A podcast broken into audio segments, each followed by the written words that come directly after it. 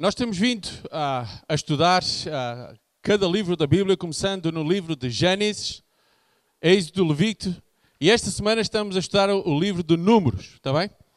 Ah, e Números, ah, o livro, o nome deste livro é dado, ah, como já ainda vimos, aqueles que tiveram ah, o privilégio de estar na, na escola bíblica, porque há dois recenseamentos que Deus mandou fazer ao seu povo, está bem? Mas sabem uma coisa, este, este livro fala muito mais do que meros números. Embora hoje nós vivemos numa sociedade em que parece que somos números, não é? Nós temos o número de identificação fiscal, nós temos o número de, de, de cartão de cidadão, número de utente, número de carta de condução. Parece que nós somos acarimbados com números. E vivemos numa sociedade em que muitas vezes nós somos vistos como números. Principalmente em empresas em que olham para nós e é fatura, dá lucro à empresa, dá um bom número à empresa, é bom. Não dá um bom número à empresa, é melhor despachar. É interessante que a nossa sociedade está a perder valores. A nossa sociedade acha que hoje o seu maior Deus é o dinheiro.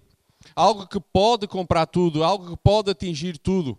E a segunda coisa que eu tenho visto que a nossa, a nossa sociedade pensa que é a salvação, deixem pôr entre aspas, para a, a sociedade é a tecnologia. Porque a tecnologia hoje pode tudo, consegue tudo. E a verdade é que ainda há pouco tempo nós assistimos que afinal a tecnologia é boa, mas ela também falha. O dinheiro pode ser bom e útil e é necessário nas nossas vidas, mas não é tudo. Pessoas que tinham fortunas imensas, mas não tinham nada, estavam vazios ah, por dentro. Então nós vivemos uma sociedade, infelizmente, sem valores. É interessante que, ao falar há alguns dias atrás com Francisco, estávamos a falar exatamente disso. Dos valores que a família, infelizmente, a nossa sociedade está a perder. O valor do pai, da mãe, a responsabilidade que é o pai e uma mãe educarem os seus filhos. E podíamos pegar esta lista por aí fora.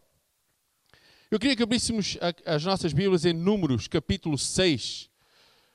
E há uma ordem que Deus dá a Arão. Arão era o sacerdote e todos os seus, a sua descendência eram os sacerdotes do povo. E ele no capítulo 6, e vamos ler do verso 22 ao verso 27. Ah, eu vou ler a nova versão internacional. Os irmãos que, e aqueles que estão presentes podem ter outras ah, versões, ah, quer digital, quer em papel. E diz assim: e já agora, irmãos, em respeito à palavra de Deus, eu sei que acabamos de nos sentar, mas eu vou pedir que vamos, que fiquemos de pé. Aqueles que puderem também, que fiquemos de pé. E vamos ouvir com atenção, exatamente, e ler com atenção estes versículos, porque são mais do que números. É uma ordem que Deus deu a Arão e a, seus, à sua descendência, mas é uma ordem que hoje está dada também a nós. E diz assim: O Senhor disse a Moisés: Diga a Arão e aos seus filhos: Assim vocês abençoarão os israelitas.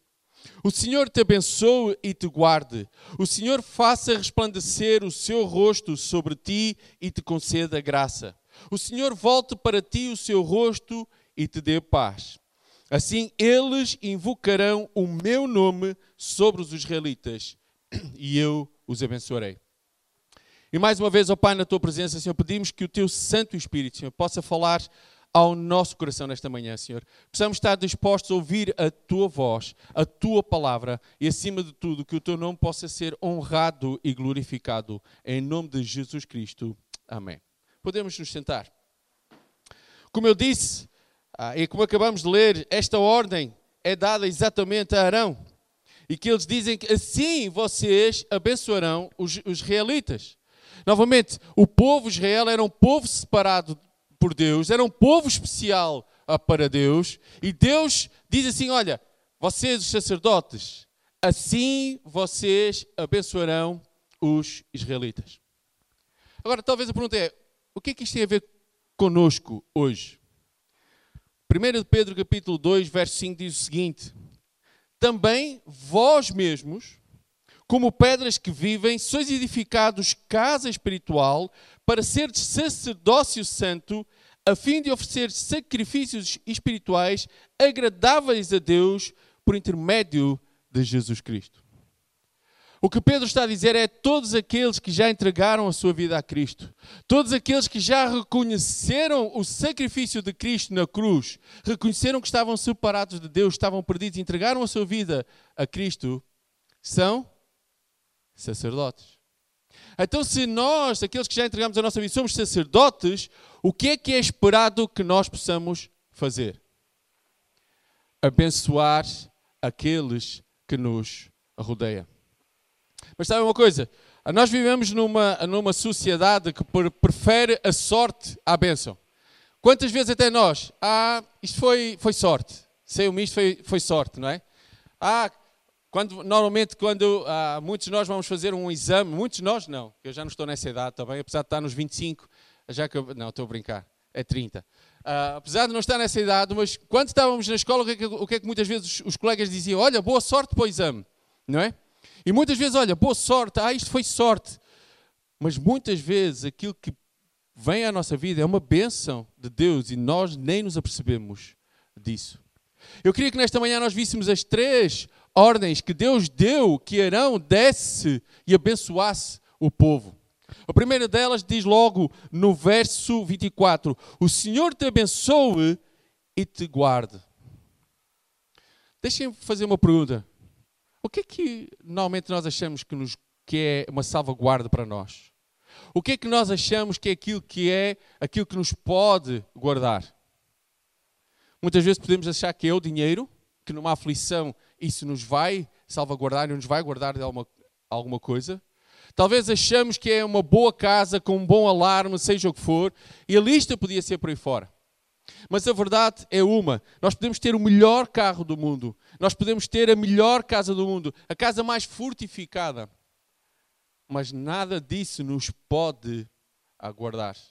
Como eu disse, nós vivemos numa sociedade que acha que aquilo que o homem conquista é isso que lhe dá o poder, é isso que, que ele pode guardar em si, é isso que lhe dá aquela segurança de dizer eu estou seguro. Por outras palavras, eu conquistei tudo que me pode guardar. Reparem no Salmo 121 o que é que o salmista diz. E levo os meus olhos para o monte, os montes, de onde virá o socorro? O meu socorro vem do Senhor que fez o céu e a terra. Novamente, o salmista reconhece que apesar de tudo aquilo que ele já possa ter conquistado, aquilo que ele tem nesta vida, quando chega a aflição, nada muitas vezes que nós temos chega. Diga uma coisa: para que, é que serve o dinheiro quando a morte chega? Para, para que serve o dinheiro muitas vezes quando há uma notícia do médico: olha, doença incurável? Pode ajudar, talvez, nos tratamentos, mas sabe uma coisa? Não altera muitas vezes nada. E nós achamos, ou a sociedade que vive, e muitas vezes nós achamos que aquilo que possuímos é que nos pode valer numa altura da aflição. E quando o salmista diz: O meu socorro vem do Senhor que fez o céu e a terra. E porquê? Ele não permitirá que os meus pés, que os teus pés vacilem, não dormitará aquele que te guarda. É certo que não dormitará, nem dorme o guarda de Israel. a ordem que Deus disse a Arão foi: Olha, o Senhor te abençoe e te guarde. Sabe uma coisa? Esta é a ordem que nós temos hoje. E temos porquê? Porque pela graça de Deus nós somos salvos.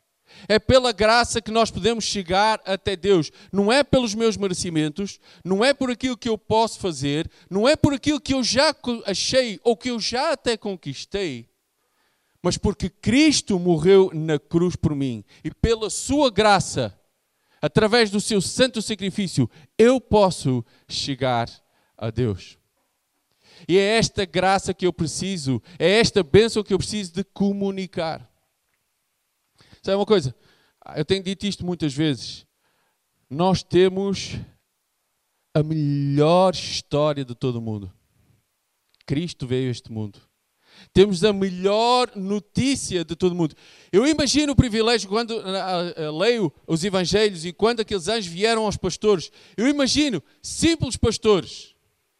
Eles tiveram o privilégio de receber a melhor notícia de sempre. E muitas vezes nós ficamos com essa notícia para nós. A pergunta é: por que é que muitas vezes é difícil dizer, olha, Deus te abençoe? É um hábito que muitas vezes nós perdemos, não é? Olha, que Deus te abençoe. Porque é algo que deve vir do fundo do nosso uh, coração. A que Deus possa abençoar a vida de cada um de nós. Nesta manhã nós tivemos o privilégio de celebrar a vida que Deus permitiu uh, na vida de Francisco e Teana através da sua filhota Beatriz. Mas mais do que uma vida física, a bênção que nós podemos ter de ter uma vida eterna com Cristo. Sabem porquê? Porque a nossa vida física um dia vai terminar. Não sabemos quando. Pode ser com pouca idade, com muita idade, mas sabem, todos nós sabemos que há um dia é que é esta vida física que nós temos, este corpo, vai morrer. Mas sabe uma coisa? Aqueles que estamos em Cristo, não é só isto. É mais do que números. É mais do que este mundo em que nós vivemos. É uma vida eterna com Cristo. Porquê? Porque pela sua graça Ele nos abençoou e Ele nos guarda. Isso é uma coisa, o salmista afirma isto. Mas Isaías também diz: em capítulo 26, verso 3: Tu guardarás em perfeita paz aquele cujo propósito está firme, porque em ti confia. Sabe uma coisa? Muitas vezes na minha vida eu confio em mim mesmo. Eu acho que sou capaz. Eu acho que tenho as capacidades para resolver certos assuntos. Eu acho que até já tenho um mestrado. Não é? Há pouco eu brinquei um pouquinho, mas é verdade. O nosso irmão ah, Daniel, eu brinco, mas a verdade é que ele já tem um mestrado. São 52 anos de casado ao lado da sua esposa e por aí fora. Mas sabe uma coisa? Foi muito interessante aquilo que nós continuamos a ouvir. Eu ainda falho. Eu ainda tenho algo a aprender. Sabem porquê? Porque somos humanos. Erramos não somos perfeitos, porque perfeito só há um, e esse é o nosso Deus. E é nele que eu preciso confiar. Por isso é que Isaías diz: Olha, aquele que está firme em ti, esse sim pode dizer que está seguro, porque confia num Deus Todo-Poderoso. A segunda coisa que ah, Deus dá a ordem, a primeira é que o Senhor te abençoe e te guarde, a segunda é o Senhor faça resplandecer o seu rosto sobre ti e te conceda graça. A pergunta é: o que é isto de resplandecer o rosto? Deixem-nos contar uma experiência. Eu peço desculpa àqueles que já ouviram. Eu tenho que dizer isto porque chego a casa, as minhas filhas dizem assim: pai, outra vez a mesma história, não? mas é o que faz viver na mesma casa do que eu. Quando eu casei, bem? nós fomos de lua de mel. E nós estávamos ali na zona do centro, a zona de Tábua, numa pequena vila chamada Avô. E quando nós acordamos no sítio onde estávamos, ah, tinha um rio atrás e naquele dia o rio estava parado.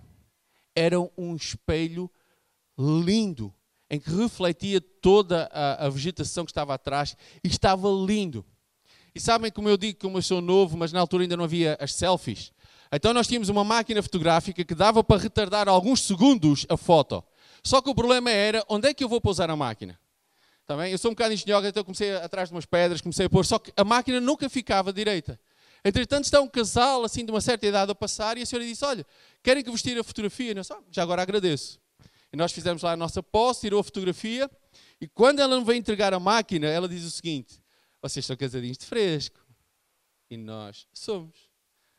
Ah, que bom, sei que e fomos embora. E até nos aconselharam a uma outra uh, vila a visitar.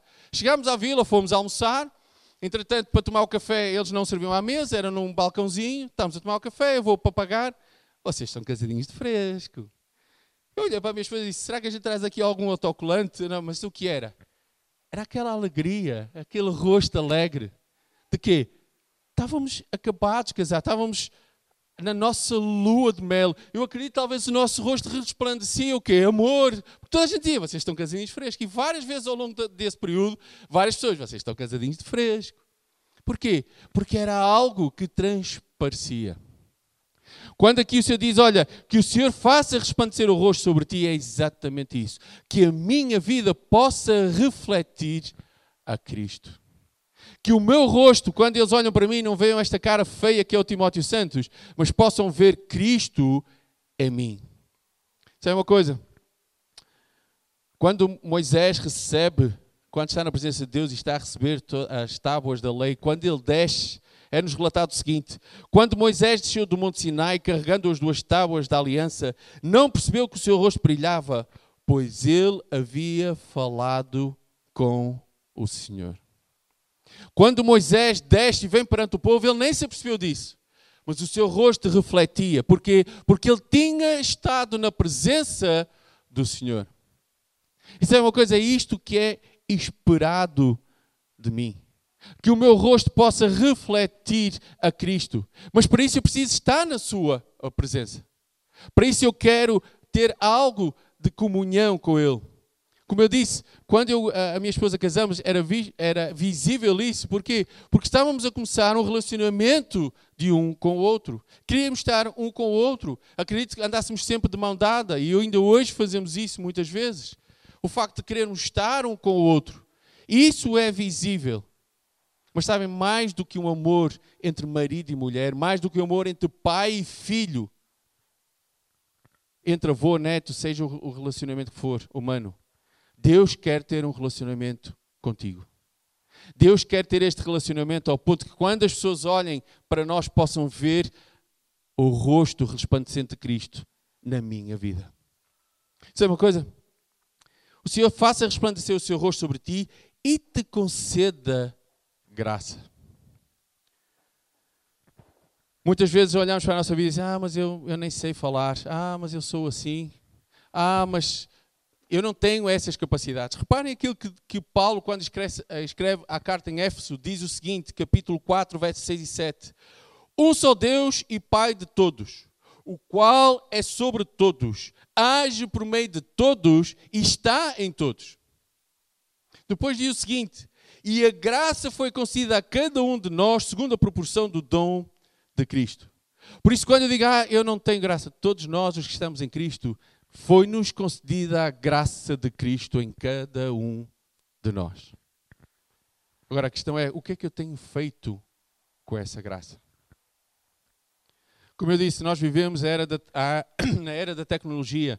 E hoje, rapidamente, quando nós gostamos de alguma coisa, nós ah, fazemos uma publicação e todo mundo sabe no preciso momento. Nós temos a maior notícia de todas: a graça do nosso Deus em nós. Nós precisamos ser uma bênção para aqueles que estão ao nosso lado. E o que é que nós temos feito? Como eu disse há pouco, para nós foi um privilégio, para mim e para, para a Alina, o tempo que passamos juntos com estes três casais. Nós rimos, nós brincamos, nós falamos de coisas que, que como casais, nós passamos com filhos, o próprio casal entre si, partilhamos. Foi uma bênção aquilo que nós falamos ao longo daqueles, daquele tempo. Para ter ideia, muitas vezes nós tínhamos hora marcada para acabar e acho que nunca acabou a hora. Nós tínhamos, ah, porque Francisco Itaiano têm um curso ao sábado de manhã e a última vez que foi em casa deles, deveríamos sair à meia-noite, saímos, eram duas e meia da manhã. Porquê?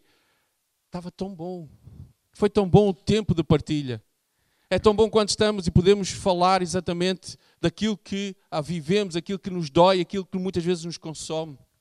Melhor ainda é quando nós podemos falar deste Deus que é um Deus todo-poderoso, que me amou de tal maneira que deu o seu filho por mim. Por isso é que a, a, a ordem que o Senhor diz: Olha, o Senhor te abençoe, o Senhor faça resplandecer sobre ti o seu rosto e te dê a graça. E a terceira coisa que eu queria que víssemos esta manhã: o Senhor volte para ti o seu rosto e te dê paz. Talvez nesta manhã alguns que estão aqui podem dizer assim: como é que eu posso ter paz se eu fui traído? Como é que eu posso ter paz se, ah, ah, vamos dizer, aquele estoque que eu tinha de amor dentro de mim já, já fugiu há muito tempo? Como é que eu posso ter paz se a injustiça deixou de ser uma palavra do dicionário para ser algo real na minha vida? Como é que eu posso ter paz se o medo tomou posse do meu coração?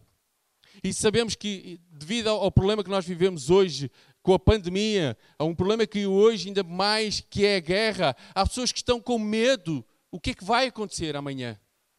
Sabe uma coisa? Independentemente de nenhum de nós saber o que vai acontecer amanhã, aqueles que estão em Cristo podem estar seguros que se Deus vier chamar, para onde vamos? Mas nem todos podem afirmar isto. Então, muitas vezes, o medo apodera-se da nossa vida. Mas reparem aqui, que o Senhor volte para ti o seu rosto e te dê paz. Isto mostra o quê? Que o Senhor olha para nós, Ele escuta a cada um de nós. O que é que acontece quando nós estamos a falar com os nossos filhos e eles não, não olham para nós? Hã?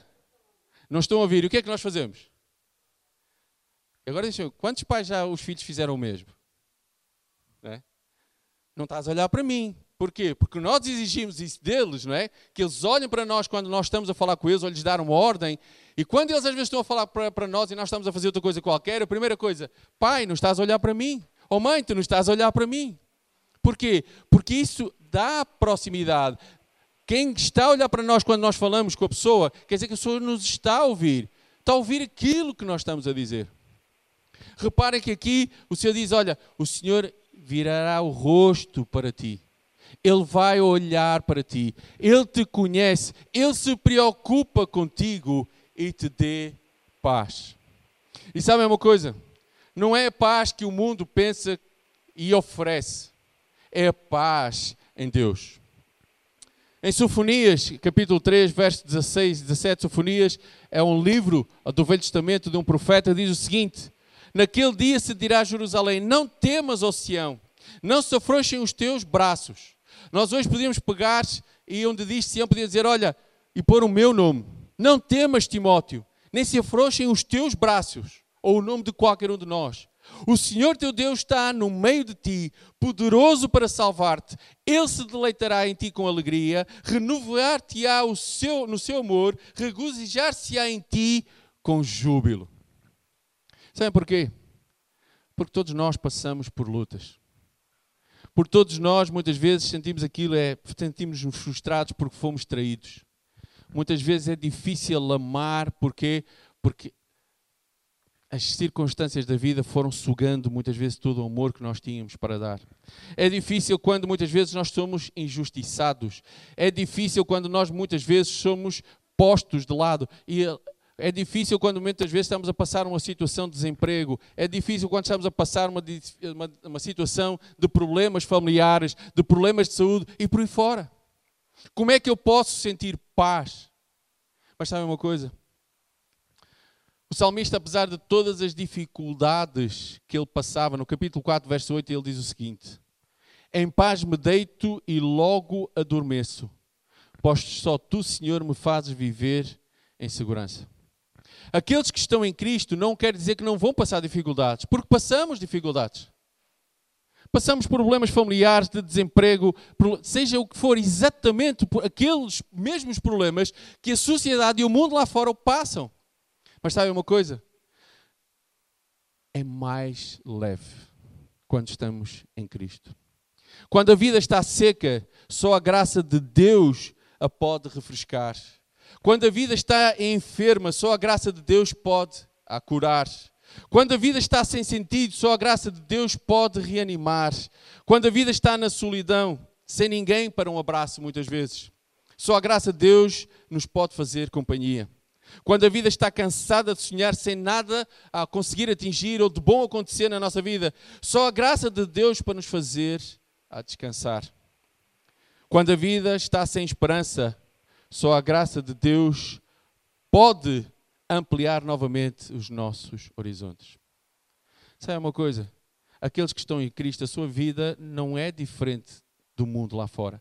Dificuldades, problemas. Mas sabe uma coisa? Tudo torna mais leve. Uma das coisas que eu espero um dia, se puder experimentar, é aquela sensação que os astronautas têm enquanto estão no espaço. Não há peso. Tudo é leve. Um martelo lá pesa tanto como uma pena. Porquê? Não há questão da gravidade. Sabe uma coisa? Muitas vezes é isso. Quando nós vivemos na graça de Deus, apesar das dificuldades, dos problemas, torna-se mais leve Sabem porquê? Porque depende em quem eu confio.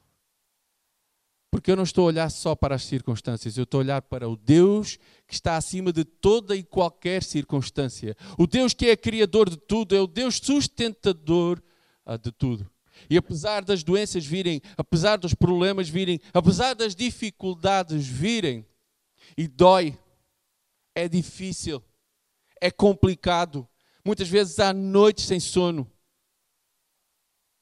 Ficamos a pensar e muitas vezes até a pergunta vem ao Senhor: por que é que tu estás a permitir isto na minha vida? Mas sabe uma coisa? Mesmo assim, em Cristo se torna mais leve. Porquê?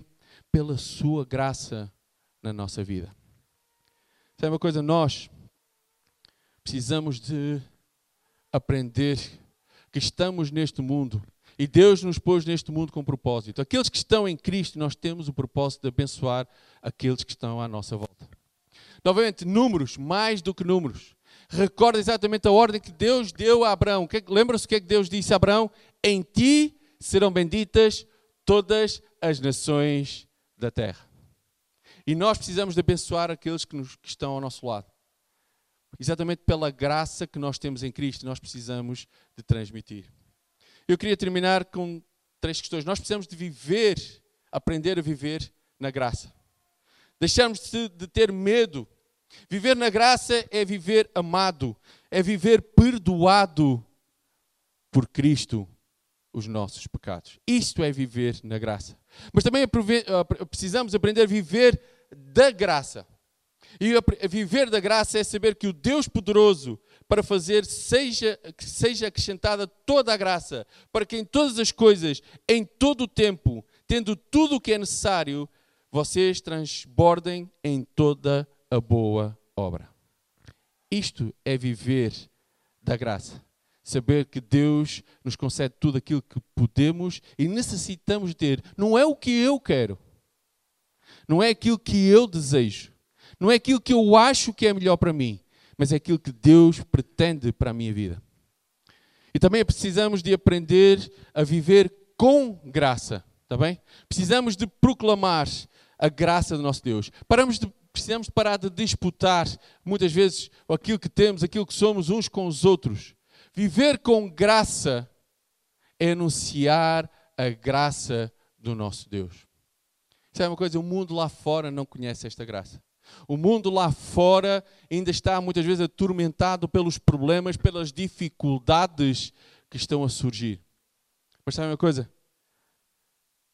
Nós vivemos na graça.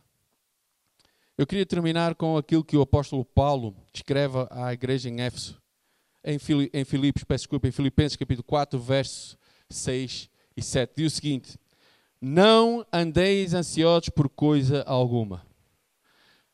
Aquele que está à vossa frente hoje, não é fácil viver isto. Como eu disse, há dificuldades que mesmo a minha própria família está a passar, em que ao ler este versículo há uma luta comigo mesmo. Mas eu preciso confiar neste Deus. E ele diz o seguinte: Não andeis ansiosos por coisa alguma, mas em tudo, pela oração e súplicas e com a ação de graças, apresentem seus pedidos a Deus. E a paz de Deus, que excede todo o entendimento, guardará os seus corações e as suas mentes em Cristo Jesus. Eu não sei qual é o problema que a tua vida está a passar hoje, mas em primeiro lugar, a melhor coisa que nós podemos fazer é entregar a nossa vida a Cristo. É reconhecer esta graça por intermédio de Cristo Jesus. E sabe uma coisa? Os problemas não vão desaparecer. As dificuldades não vão desaparecer na hora. Talvez a doença, talvez o problema familiar, seja o que for, talvez o problema no trabalho, ele vai continuar. Mas sabe uma coisa? Com Deus ao meu lado, eu sei que é mais leve. Porque Deus nos dá a capacidade para poder viver dificuldade após dificuldade, dia após dia. Sabem porquê? Porque a nossa vida é mais do que isto. São mais do que números. É mais do que esta vida terrena. É mais daquilo que eu posso ter ou alcançar neste mundo. A minha vida deve ser vivida para a honra e glória do nosso Deus. Que Deus nos abençoe.